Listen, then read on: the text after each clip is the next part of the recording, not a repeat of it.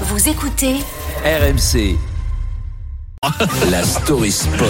Avec Cédric Danville, on y est Cédric, bonjour, c'est le jour J, la Ligue des Champions de retour, huitième de finale aller, ce soir euh, le PSG accueille le Bayern Munich et une question pour sortir de la tempête, les Parisiens pourront-ils compter sur leur capitaine? Un capitaine abandonné, la fracture a eu lieu ce week-end sur la pelouse. Après la défaite de Paris à Monaco, le capitaine du PSG fait signe à ses coéquipiers de ne pas saluer, saluer ses propres supporters en colère.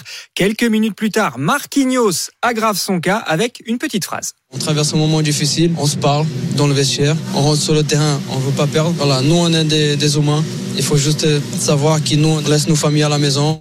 On est des humains, on laisse nos familles à la maison, une manière pour le défenseur brésilien de dire que les joueurs donnent tout pour le club, mais ce discours passe mal et interroge, Marquinhos a-t-il vraiment les épaules d'un capitaine du PSG Clairement pas pour notre consultant Daniel Riolo.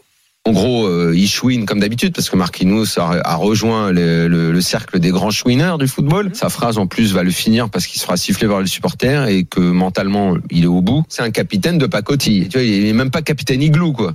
Il est capitaine de rien du tout. Voilà, Marquinhos, ce n'est même pas le capitaine Iglo. C'est pas mais- faux. Voilà, mais Daniel Riolo vient peut-être de trouver le petit secret qui va rendre le Brésilien plus fort dans les moments difficiles.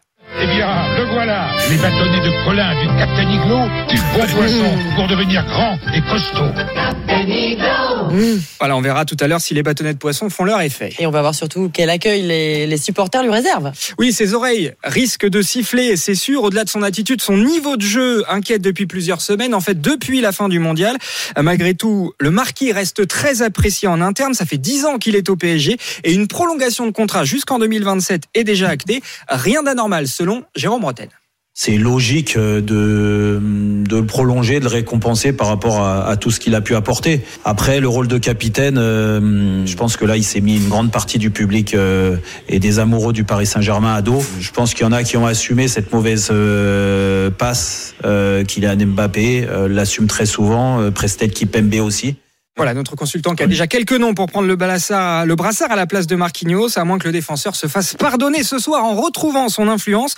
Lui qui a longtemps été adulé par le Parc des Princes, renouer une histoire d'amour le jour de la Saint-Valentin, ce serait pas mal.